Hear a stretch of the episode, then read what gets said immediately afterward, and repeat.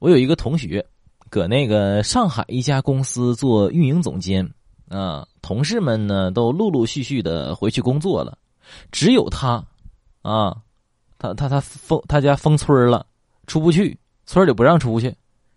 正当他每天忧心忡忡，公司没有他可怎么办？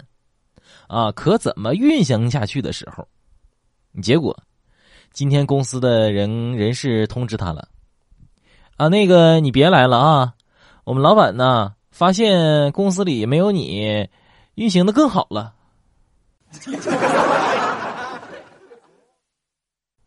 现在的小区门口那个保安大哥所问的啊，都是直击灵魂深处的终极哲学问题，啊，特别值得的参悟。啥问题？你是谁？你从哪儿来？你要到哪里去？然后给你深情的一枪，看你是不是头脑发热了。给大家说一下，这疫情期间呢，我搁家的时候，我爸的消遣方式啊，我爸什么消遣方式呢？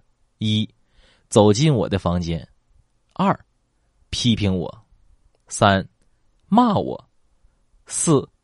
从头到尾骂我，五，让我痛不欲生，六，最后走出房门，这这门都不关一下。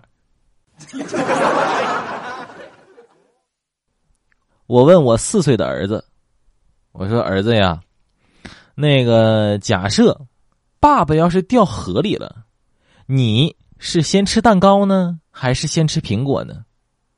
我儿子马上就笑着说。蛋糕，我一听急了，我就问：“我说儿子，你那啥，你仔细想一想，掉河里了，蛋糕、苹果该干啥？”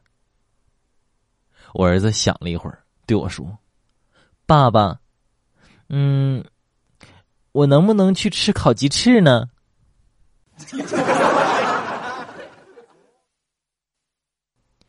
社区打我爸的电话啊，这个问我爸我们家的这个家庭情况，谁接的呢？我侄子接的。喂，谁呀？啊，我们是社区的，你们家几个人呢？